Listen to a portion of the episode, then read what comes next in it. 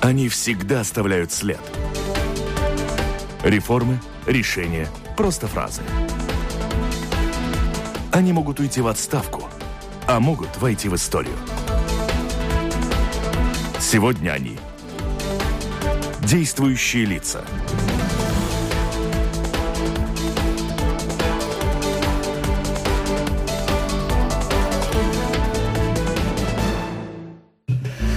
Добрый день. События, происходящие во всем мире, так или иначе влияют на жизнь в нашей стране. О взаимоотношениях Соединенных Штатов Америки Евросоюза, событиях в Сирии, Украине, отношениях с Россией и перспективах сотрудничества с Китаем говорим сегодня в программе «Действующие лица» с государственным секретарем Министерства иностранных дел Латвии – Человеком, родившимся и получившим образование в России, знающим китайский, историю Китая, проработавшим пять лет послом в Латвии, США, наверное, это не все достоинства нашего гостя. Андрей Пелдыгович у нас в своем гостях. Здравствуйте. Добрый день.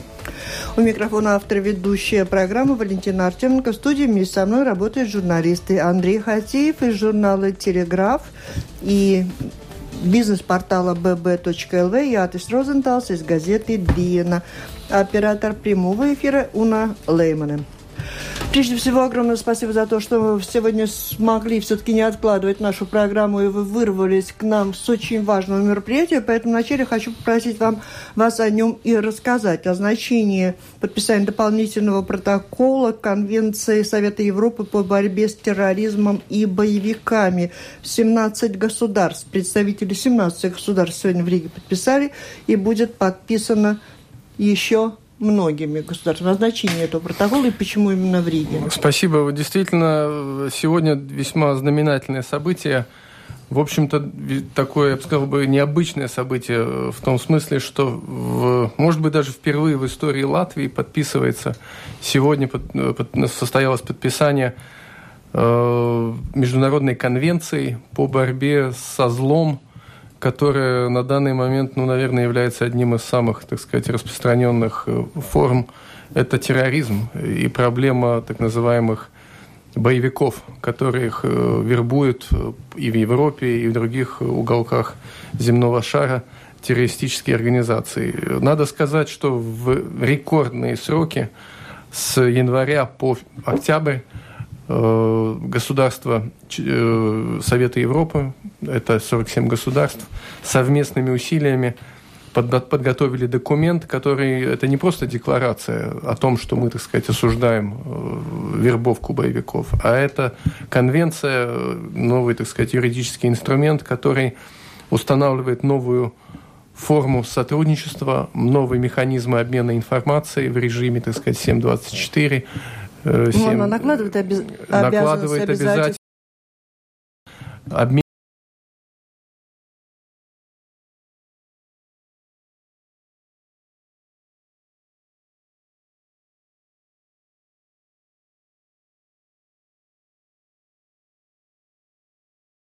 Европы в эти организации. И надо сказать, что Э, мы это начали совместно с коллегами в январе, когда мы были председательствующей страной в Евросоюзе. И, ну, надо сказать, в самые сжат, сжатые сроки нам удалось выйти на подписание этого договора. Сегодня 17 государств подписали вместе с генеральным. То есть у нас сегодня много гостей?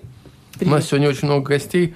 И повод, с нашей точки зрения, очень серьезный. Ну и что особенно отрадно – в подготовке этого документа работали и наши коллеги с Украины, и наши коллеги в Турции, и россияне собираются подписывать этот документ в ближайшие самые сроки. К нему планируют присоединиться и страны Северной Африки. Это не страны, которые являются членами этой организации, но они наши партнеры, и даже, возможно, и Соединенные Штаты к этому документу присоединятся.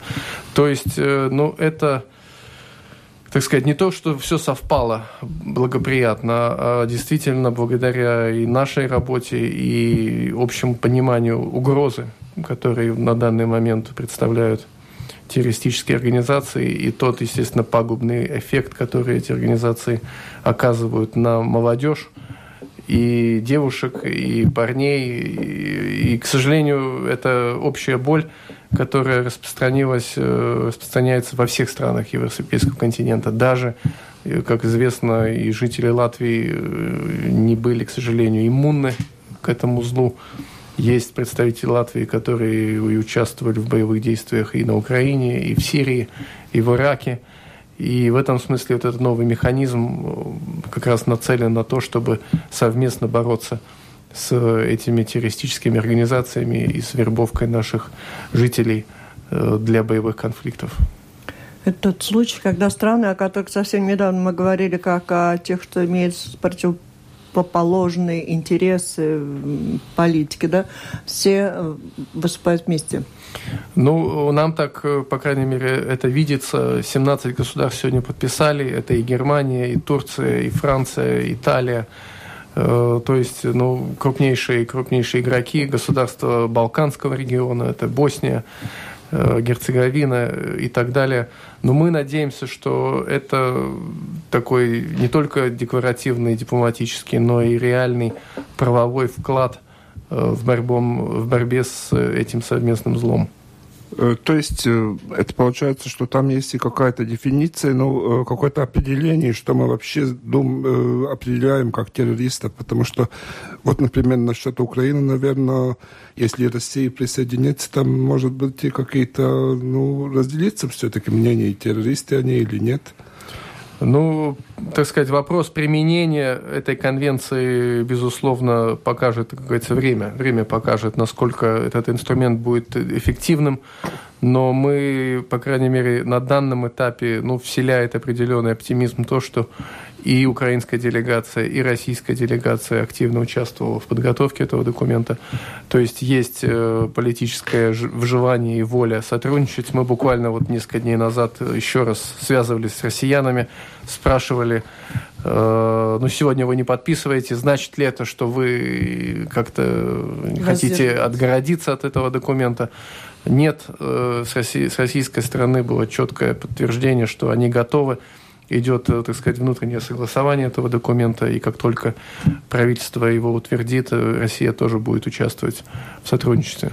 Слушателям я э, не предложил сразу, предлагаю сейчас включаться в разговор через интернет. Присылайте свои вопросы с домашней странички Латвийского радио 4, которую можно найти по адресу lr4.lv. Ну, упомянули уже Украину, может быть, и начнем с этого. Очень коротко о ситуации в Украине. Э, конфликт по-крупному, по мировом значении как бы урегулирован?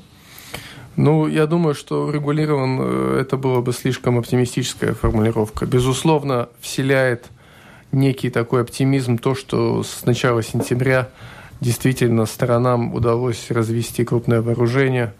Действительно, ну, практически боевых столкновений, боевых действий нет – начался, идет э, обмен военнопленными, э, и были, так сказать, определены новые сроки проведения э, местных выборов на территории, которые контролируют, э, скажем так, э, сепаратисты в Луганской и Донецкой областях. На следующей неделе, как известно, будут муниципальные выборы на Украине. То есть идет юридическая такая конституционная реформа по децентрализации и проведению муниципальных выборов. Ну, то есть э, возобновился возобновился э, дипломатический процесс в четырех рабочих группах в Минске. Прошла э, после шестимесячного перерыва в нормандском формате встреча лидеров Украины, России, Франции и Германии в конце сентября, в начале октября.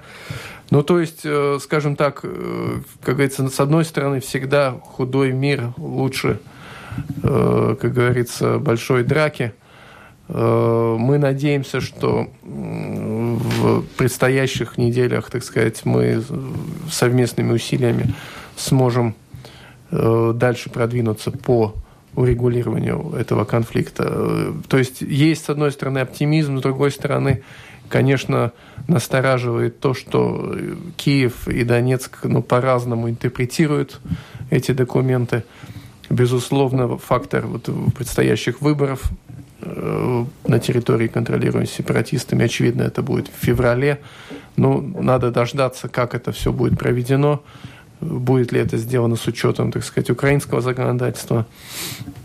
Ну и, естественно, все последующие вопросы, связанные с восстановлением конституционной власти Украины на территории, контролируемой э, так называемыми республиками. Но это, это все еще э, пока, в, скажем так, э, в таком в будущем. И, но мы надеемся, что, по крайней мере, вот эти вот 6-8 недель относительного мира, они все-таки вселяют такую надежду, что скажем так, наиболее острая фаза конфликта, она э, за спиной, она в прошлом, но сейчас, с нашей точки зрения, очень важно, чтобы этот конфликт не был замороженным конфликтом, чтобы мы не э, увидели такую как бы патовую ситуацию, когда, ну, вроде бы с одной стороны нет войны, что уже с одной стороны хорошо, но с другой стороны нет никакого, так сказать, встречного движения и ну, конкретного диалога по, по восстановлению э, жизни, жизнедеятельности тех территорий, которые столь драматично пострадали во время конфликта. После выборов в Беларуси отношения Евросоюз Беларуси как-то менялись, как можно их охарактеризовать? Но больше меня интересовало бы, конечно, отношения Латвии и Беларуси. Ну, э, мы соседей не выбираем. Э, Беларусь для нас это очень важный сосед. Э, всегда мы на протяжении и последних 25 лет межгосударственных отношений мы всегда Беларуси уделяли большое внимание. Действительно, отношения на уровне Евросоюза складывались непросто. просто Э, по целому ряду причин. Э, много было э, таких продолжительный очень период был отчуждения, период санкций, период, так сказать, затрудненного общения. Но с нашей точки зрения на данном этапе есть небольшая, скажем так, форточка возможностей для углубления отношений. С нашей точки зрения, безусловно, выборы, они президентские выборы, они, скажем так, не были в соответствии со всеми канонами демократических выборов относительно, так сказать, наших стандартов, но тем не менее, безусловно, освобождение политических заключенных в августе, э, возможность все-таки участвовать более такому расширенному списку кандидатов в выборах. Это, с нашей точки зрения, приветству, приветствуется этот факт. Э, но на, почти что обошлось, так сказать, без задержаний, без арестов. Это мы приветствуем. Ну и в целом, я бы сказал, что за последние 12 месяцев, и в том числе во время нашего председательства в Евросоюзе, нам удалось, как нам кажется, выйти на более глубокое понимание, э, так сказать, взаимной э, выгоды от взаимных контактов. И, как нам кажется, белорусская сторона тоже более, так сказать, четко, реалистично понимает, э, что она желает от Евросоюза. Э, мы были очень приятно удивлены э, тем инициативам, которые были со стороны Беларуси. Например, провести встречу министров по цифровой экономике по цифре так называемой, или встречу министров по mm-hmm. окружающей среде. И это все было сделано, то есть, скажем, такая критическая масса э, доверия и заинтересованности в Брюсселе присутствует. Э, теперешние санкции, они э, действуют до конца октября. Если все будет развиваться так более-менее поступательно, мы, скорее всего, э, в конце октября продлим и сразу же заморозим санкции на 4 месяца. Ну, скажем так, это будет такой, э, ну, может быть, где-то, я бы сказал бы, такой переходный период. Еще 4 месяца мы проверим, э, как, так сказать, пройдет э, период становления угу. ситуации как после выборов. Да, как, э, так сказать, заключительный доклад э, наблюдателей будет И в конце февраля? И в конце февраля мы уже вернемся к такому более предметному решению э, отменять санкции или полностью, ну, либо надо что-то модифицировать. Но это касается санкций, которые, ну, скажем, основного пакета санкций. Какие-то ограничения, может быть, по вооружению могут быть сохранены, но в целом мы за, за то, чтобы использовать эту возможность и и участие Беларуси в восточном партнерстве, и в целом диалог, чтобы Евросоюзом развивался. Спасибо, Андрей. А, в отношении санкций другой страны, в отношении России, введенные после украинских событий, а, сейчас говорят о том, что их отменят чуть ли не в следующем году. Вы можете подтвердить эту информацию? И, и второй вопрос, который продолжает первый, что должен сделать Путин, чтобы конкретно, может быть, как ты можете сказать, чтобы эти санкции отменили? Ну, что касается э, санкций в отношении Украины, то тут есть э, два главных пакета. Первый, России. России. России. России в связи с, э, с украинскими событиями. Тут есть два пакета. Первый пакет – это санкции, которые были приняты в отношении россиян, России в связи с аннексией Крыма.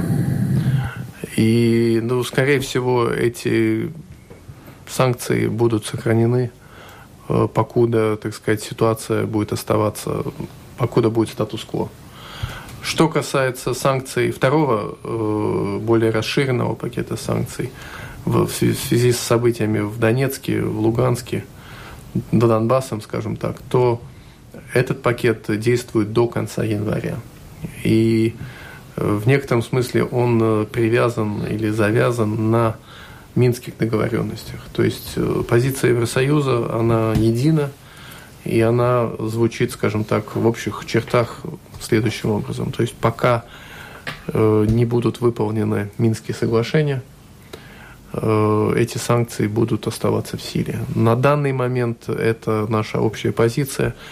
Естественно, мы дипломаты по, по так сказать, нашему долгу мы как говорится, оплачиваем, а, мы получаем зарплату за то, чтобы быть э, и оптимистами, и реалистами. То есть мы работаем на то, чтобы эти соглашения выполнились как можно в более полном объеме.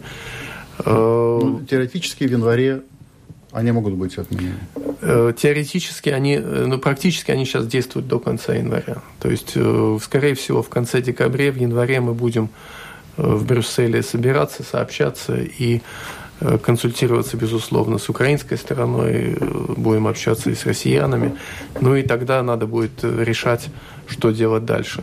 Э, времени остается довольно-таки мало, но вот с одной стороны мы видим перемирие, это хорошо, но впереди наиболее сложные вопросы по, так сказать, политическим договоренностям.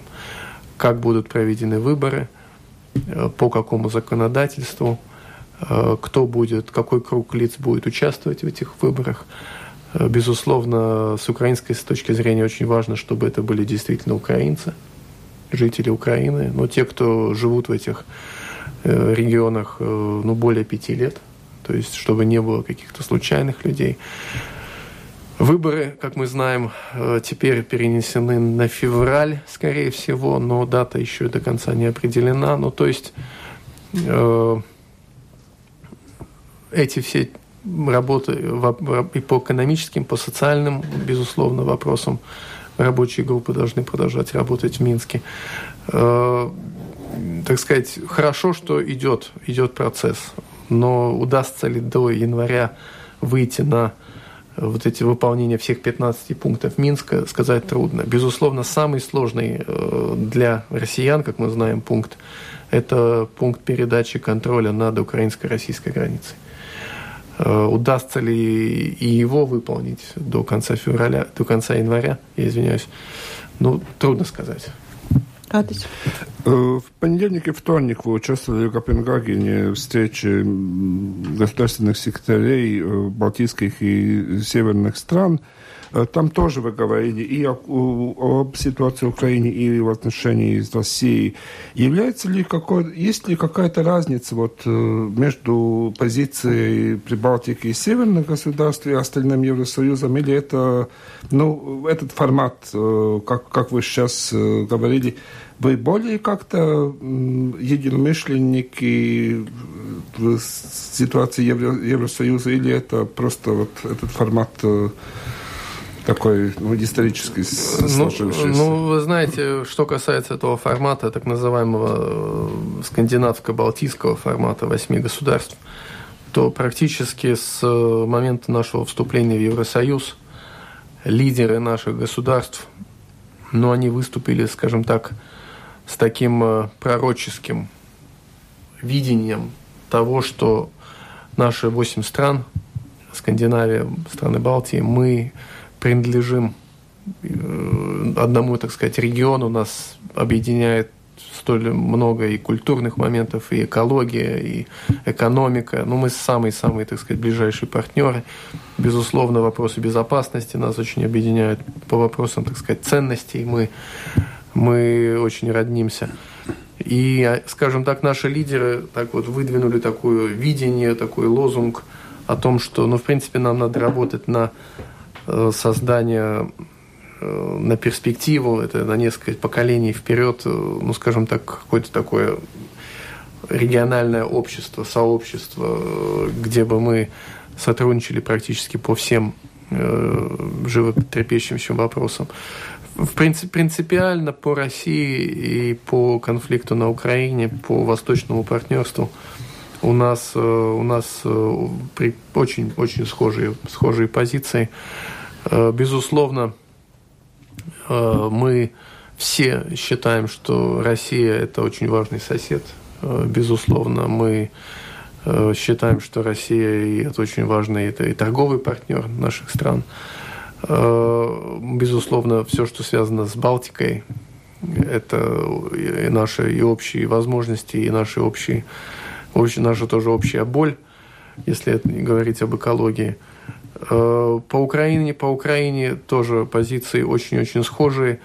Ну, скажем так, что касается восточного партнерства, ну, то, безусловно, для стран, может быть, Балтии, для Швеции, э, скажем так, это ну, еще более важные э, темы. Но мы, в первую очередь, потому что мы соседи, вот с Беларусью мы про это говорили, э, нам э, украинская тематика близка. Но и я скажу, что и Норвегия, и Дания, и Финляндия, они тоже весьма, весьма много э, уделяют внимание этим странам. Вот буквально две недели назад мы открывали новый курс для подготовки дипломатов в Рижской экономической школе.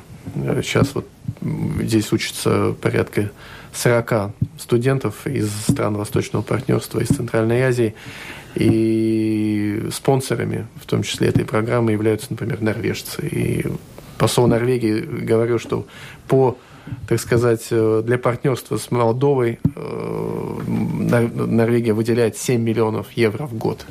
Но это такой достаточно с моей точки зрения, конкретный факт, подтверждающий заинтересованность. А мне очень интересно, что касается событий в Сирии. Как можно на сегодняшний день, ну, тем, наверное, многие знают, но я, например, не знаю, да, а, позиция Соединенных Штатов и России относительно событий э, в Сирии. Это отношения партнеров или недружественных стран? Вы знаете, ну, что касается Сирии, то это такой, такой мясорубки мир не видел, я не знаю, может быть, со времен Вьетнама, может быть, и еще э, раньше. Э, мы видим просто библейского масштаба конфликт э, уже на протяжении четырех лет – Сейчас вот с участием, с военной, так сказать, фазой участия России в этом конфликте, но мы, безусловно, безусловно находимся в новой ситуации. Мне кажется, ближайшие дней 10, может быть, две недели покажут, э, удастся ли, скажем так, западной коалиции найти общий язык с российской позицией. Вот эти переговоры, которые пройдут в ближайшие дни в Вене, с участием России, Соединенных Штатов, Саудовской Аравии, Турции, может быть, и Иордании, может быть, Ирана, э, они покажут, удастся ли, удастся ли, скажем так, главным игрокам э, этого внутрисирийского конфликта найти взаимопонимание. Если не удастся, то, ну, возможно, что конфликт примет еще более затяжной и еще более кровавый виток. Э, шансы для дипломатии присутствует. То, что госсекретарь США Керри встретится с Лавровым, с министром иностранных дел России, э, это вселяет, опять же, некий небольшой оптимизм. Но ситуация действительно очень непростая. И фактически мы мы видим, как э, Сирия дезинтегрировалась, но не надо забывать о том, что и Ирак на данный момент не является э, такой стабильной страной. Часть территории Ирака контролируется исламским государством. То есть, э, допустим, те же удары российской авиации по боевикам могут привести просто к тому, что исламское государство отведет своих боевиков на территорию Ирака. И ну, тогда, а скажем, сирийские правительственные войска президента Асада, они могут, э, скажем так, э, в военном плане победить повстанцев и оппонентов режима. То есть конфликт может принять еще более кровавые формы и разрасти, разрастись еще шире перекинуть. И причиной будет на... то, что Россия ввязалась в этот конфликт? Э, причины, причиной, так сказать, для обострения может стать э, косвенно, э, так сказать, российская операция и российская поддержка президенту Асада. Асаду, но это... Может сыграть и другую роль. Это вот этот самый большой вопрос – который, на которые ответить смогут э, переговорщики предстоящих дней. Удастся ли найти, выйти на какой-то, скажем так, э, взаимоприемлемый компромисс для Ирана, который стоит за, так сказать, за шиитскими повстанцами, за э, алавитским режимом, который олицетворяет президент Асад – Э, как себя поведут э, те повстанцы, оппоненты Садов, э, Сада, Асадовскому режиму, которых поддерживают Саудовская Аравия и государства Персидского э, залива и Турция. И, э, скажем так, насколько, на какие усилия применит Россия, э, влияя на президента Асада э, относительно скажем так, э, того, будет ли он готов пойти на какие-то уступки э, для э, по поводу, скажем так, абсолютной власти, которым, которой располагал его режим прежде. Сможет ли он каким-то образом поделиться властью с, скажем так, суннитским большинством которые представляют ему оппозиционные силы. А и где будет, э, куда в конце концов денется, денутся боевики исламского государства? Начнут ли они, так сказать, свой джихад по Ираку, или они двинутся куда-то в другие ближайшие государства. Напомню, вы слушаете программу «Действующие лица». В ней сегодня принимают участие государственный секретарь Министерства иностранных дел Андрей Пелдегович и журналисты Атис Розенталс из газеты «Дин» и Андрей Хатиев из журнала «Телеграф». Предлагаю включаться в разговор с слушателем через интернет с домашней странички Латвийского радио 4 можете нам написать либо пробуйте дозвониться 67 227 440. Сразу могу сказать, звонков, наверное, примем немного, так вопросов много у коллег. Андрей? Да, может быть, я что-то пропустил, но мне показалось, что МИД Латвии не высказал своего отношения пока еще к бомбежкам э, в Сирии со стороны России. Это так? Ну, вы знаете, э, что касается нашего МИДа, то мы, безусловно, э, выразили свои опасения по поводу того, что часть этих вот авиаударов, она, э, как это видно, часть она зацепила, скажем так, не только, не только боевиков исламского государства, но и те территории, которые контролирует так называемая иракская свободная армия. И нас, безусловно, у нас есть опасения по поводу того, Э, ну, скажем так, к чему приведут эти бомбежки? Э, к тому, то, что они укрепляют режим Асада, в этом нет сомнения. Но удастся ли этими бомбежками скажем так, победить то зло, которое представляет исламское государство, и удастся ли э, благодаря этим бомбежкам сохранить территориальную целостность Сирии и создать какое-то какое переходное коалиционное правительство, которое будет, скажем так, учитывать интересы э, более широких слоев сирийского населения, не только э, алавитского меньшинства и не только тех э, сил, которые контролируют Дамаск. Это, это время покажет. Операция, безусловно, изменила, так сказать, динамику событий в Сирии. Э, безусловно, мы реагировали по поводу нарушения воздушного пространства, э, турецкого пространства со стороны российских самолетов. Но для нас, как для государства НАТО, это принципиальный вопрос, э, и в этом смысле как, мы реагировали. Как государство НАТО не должна ли Латвия принять участие в этой коалиции против ИГИЛ или как-то помочь той, той же Турции? Ну, мы как, э, скажем так, Пассивно, я, я не хочу преувеличивать значение Латвии э, в сирийском в решении сирийского конфликта. Посильное участие э, это я вижу в конструктивной работе по созданию, так сказать, юридических новых норм. И вот тот протокол, с которого мы сегодня начали, с нашей точки зрения, это, это наш, так сказать, посильный вклад. Мы э, работаем также с нашими партнерами, например, по вопросам, связанным с банковской сферой. Э, большой, э, до конца не отвеченный вопрос, как вообще вот это вот исламское так называемое государство, как боевики способны, скажем так, генерировать свои финансовые потоки. Но, очевидно, контрабандная нефть – это да – но тем не менее, ну, вряд ли э, они оперируют исключительно наличными деньгами или какими-то кассами взаимопомощи, которые существуют в исламском мире.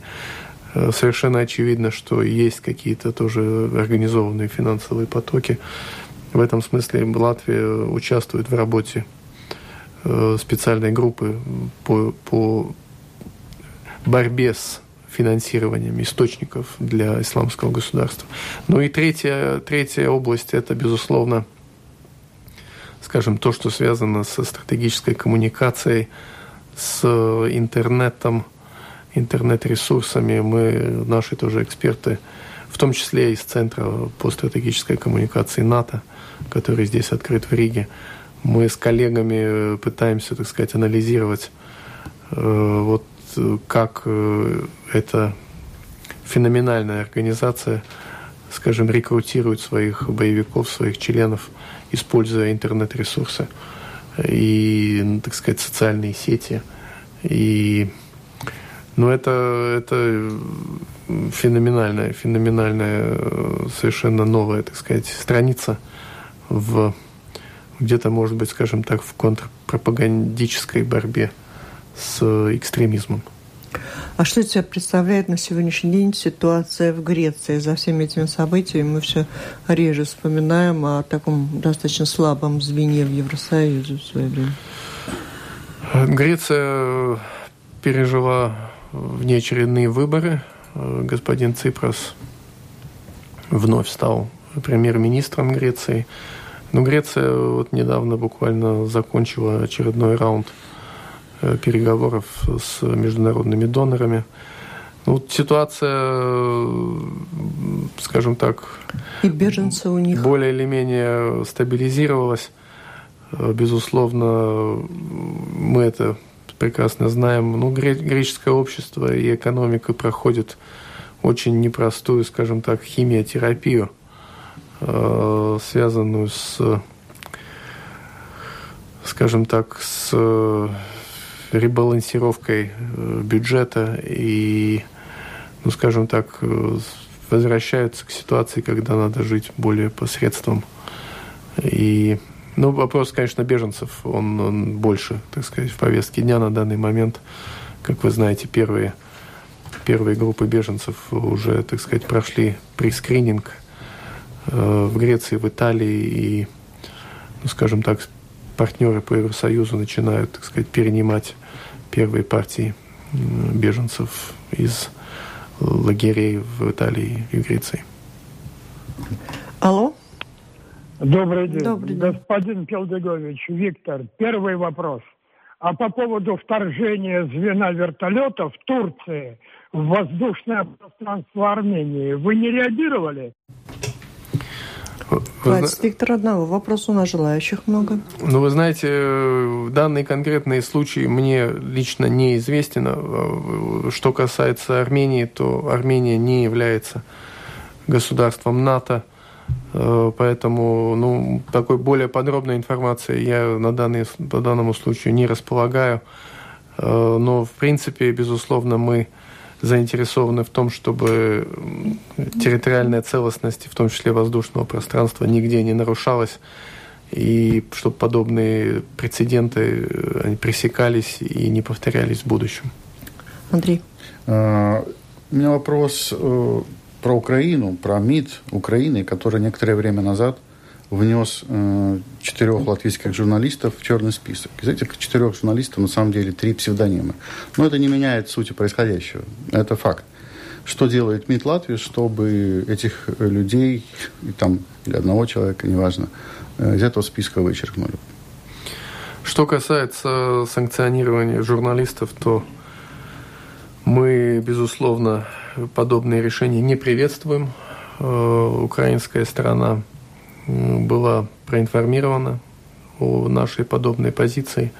Мы, безусловно, против цензуры и против того, чтобы каким-то образом пресекалась работа журналистов э, при освещении, ну, даже самых, может быть, э, противоречивых, каких-то контроверсиальных событий. Э, как мы знаем, и тоже из публичных заявлений, украинская сторона – отозвала э, первоначальный список, и мы получили заверение, что э, вот это вот решение, оно будет проанализировано, и, возможно, оно будет видоизменено. И мы получили разъяснение, что, ну, скажем так, может быть, где-то из-за недостатка опыта, скажем так, это решение было не продумано. В этом смысле мы у нас позиция очень четкая. Что касается, в принципе, э, суверенного права любого государства, скажем так, каким-то образом, э, скажем так, ограничивать э, пребывание тех или иных жителей на своей территории, ну, в принципе, это в соответствии с международными конвенциями. Но когда эти решения применяются специфически в отношении журналистов, то, безусловно, мы, мы с этими э, подобными решениями мы не согласны.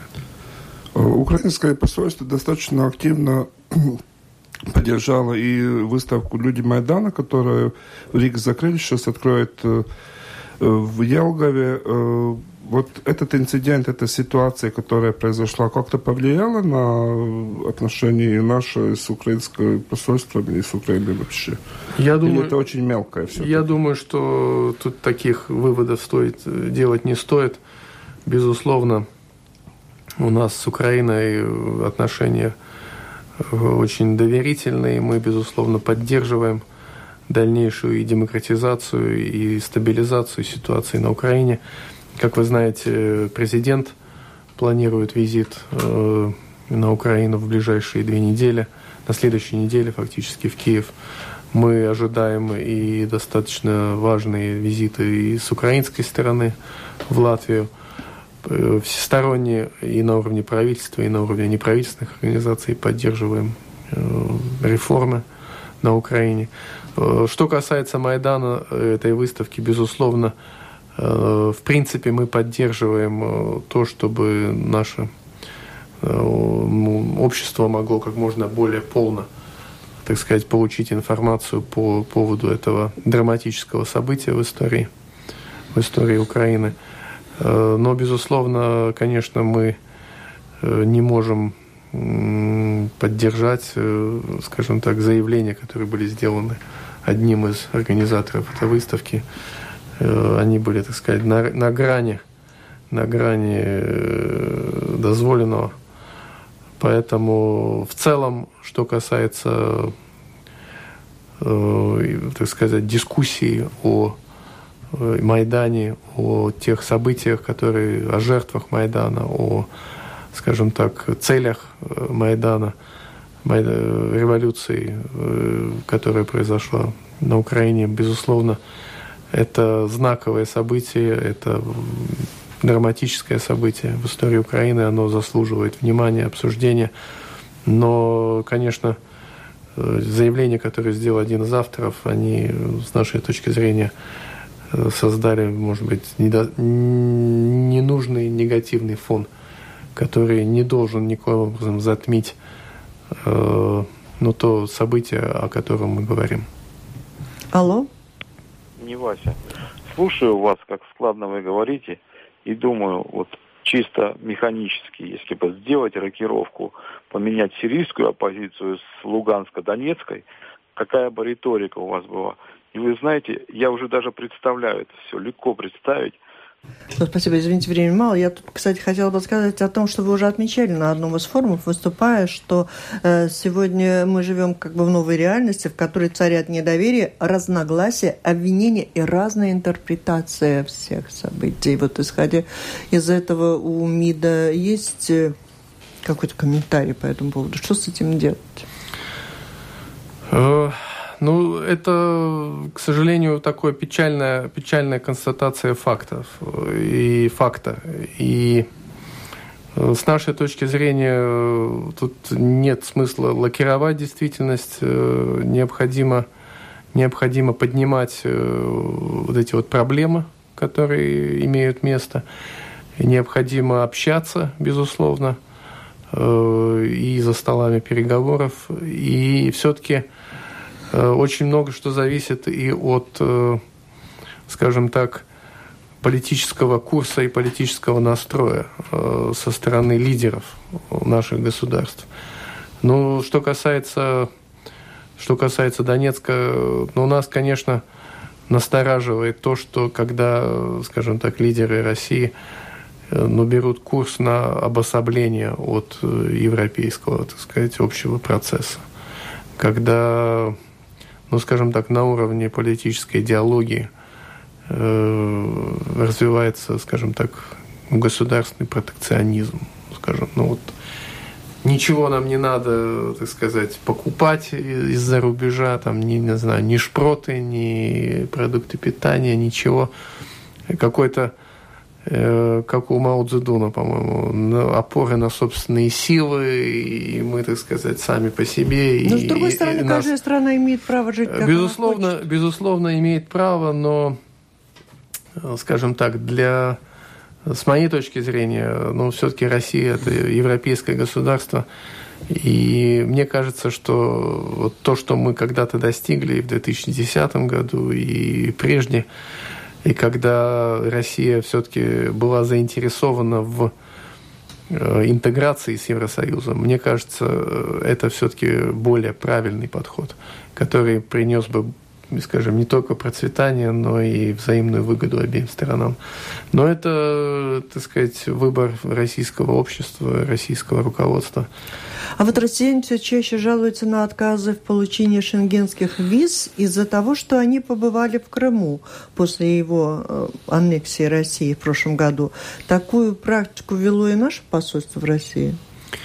Мне кажется, такую практику в первую очередь э, используют украинские власти. То есть те, кто въезжают в Крым не со стороны Украины, э, достаточно часто получают отказы в так сказать, украинских... Э, Речь идет о Шенгене, о шенгенской визе. То есть Была информация, в российской прессе неоднократно появлялась да. информация, и назывались посольства Латвии в том числе, да. среди, может быть, ну, что... ну, неофициально, естественно, на уровне СМИ, да?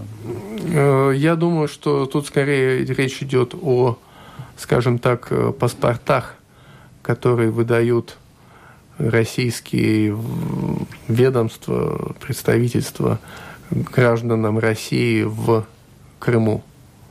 Эти документы со стороны Евросоюза но в принципе не признаются. А так, что просто россиянин со своим да, паспортом если, побывал если, в Крыму? Если, если, так сказать, россиянин оформляет свой паспорт в Крыму э, и указывает, так сказать, и гражданство, и вид жительства, mm-hmm. и так далее, то с подобными документами могут возникнуть проблемы с получением виз. Э, визит как таковой э, не, может не является причиной, причиной ну, за исключением, может быть, каких-то очень специфических Э, случаев. Если человек попадает под санкции, либо он вот в списке тех... Важный, но короткий вопрос можете задать. Да, важный вопрос не может быть короткий, но я попробую. А, по-моему, правительство Латвии еще так внятно и не сказало, никто из него. А, эти 500 беженцев, которые мы сейчас примем, это последняя порция за два года? Или все же возможна ситуация, когда будут дополнительные беженцы а, для Латвии выделены, и мы будем Э, вынуждены их принять. Ну, вы знаете, это такой вопрос, на который четкого ответа быть не может на данный момент, поскольку, поскольку кризис э, в Сирии не урегулирован.